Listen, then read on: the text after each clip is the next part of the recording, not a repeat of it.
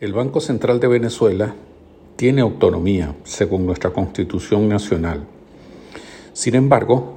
en la gestión de Hugo Chávez y Jorge Giordani, su autonomía fue diezmada y la posibilidad de que controlara el aumento general de precios, el poder adquisitivo de nuestra moneda, pues se fue al suelo porque este par de señores eh, lo pulverizó ya no tenía autonomía el Banco Central de Venezuela para formular y ejecutar su política monetaria, que es eh, la principal responsabilidad de cualquier banco central en el mundo. Y en este caso al BCB se le había respetado hasta la llegada de Hugo Chávez. Ya no hubo más ni formulación ni ejecución de política monetaria autónoma, por cuanto el Banco Central de Venezuela se convirtió en una oficina subalterna de Miraflores. Comenzaron entonces a sacar o a extraer las reservas eh, que existían en el Banco Central de Venezuela para transferirlas en un instituto que ellos denominaron FONDEN, Fondo para el Desarrollo Económico Nacional, y que no tenía ningún tipo de de control, ningún tipo de supervisión, ningún tipo de fiscalización. Y es así como el Banco Central de Venezuela comienza a quedarse sin reservas a nivel internacional y pasan para este fondo eh, primero un millardo, mil millones de dólares, y esto fue subiendo hasta 140 mil millones de dólares. Esta cifra es descomunal, es sumamente grande y debe ser evaluada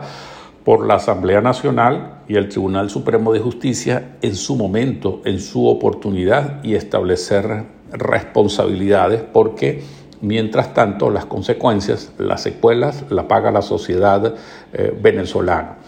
El Banco Central de Venezuela también debe participar en el diseño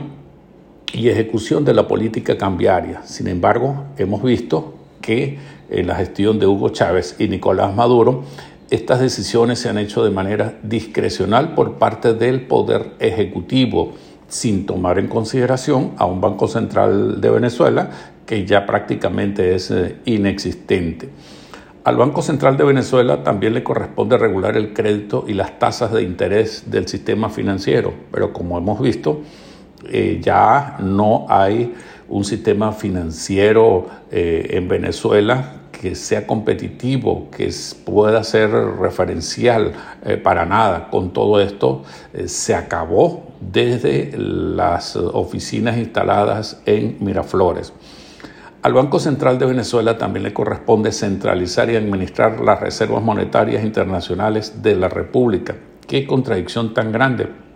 en este caso, Giordani y Hugo Chávez lo que hicieron fue acabar con las reservas eh, internacionales.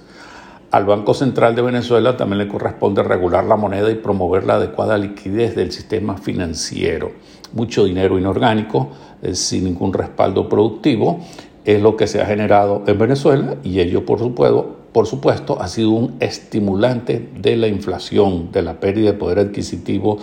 de el bolívar como nuestra moneda eh, nacional. Por ello, es vital, es importantísimo que mm, haya un despertar en Venezuela exigiendo el cumplimiento cabal de nuestra constitución nacional, porque en esa medida, en la medida en que conozcamos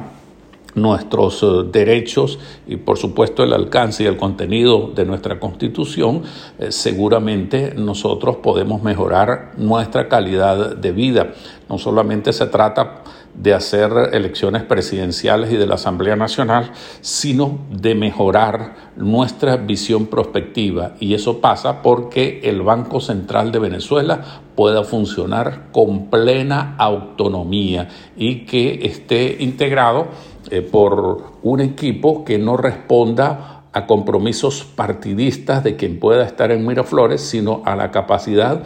y a la identificación que pueda tener con nuestro país, que sea un Banco Central de Venezuela útil, eh, que no haya exclusión de tipo partidista por credo, eh, razón social, de raza, sino por capacidad y compromiso con Venezuela. gracias pues por haber escuchado este podcast de Carlos Ramos.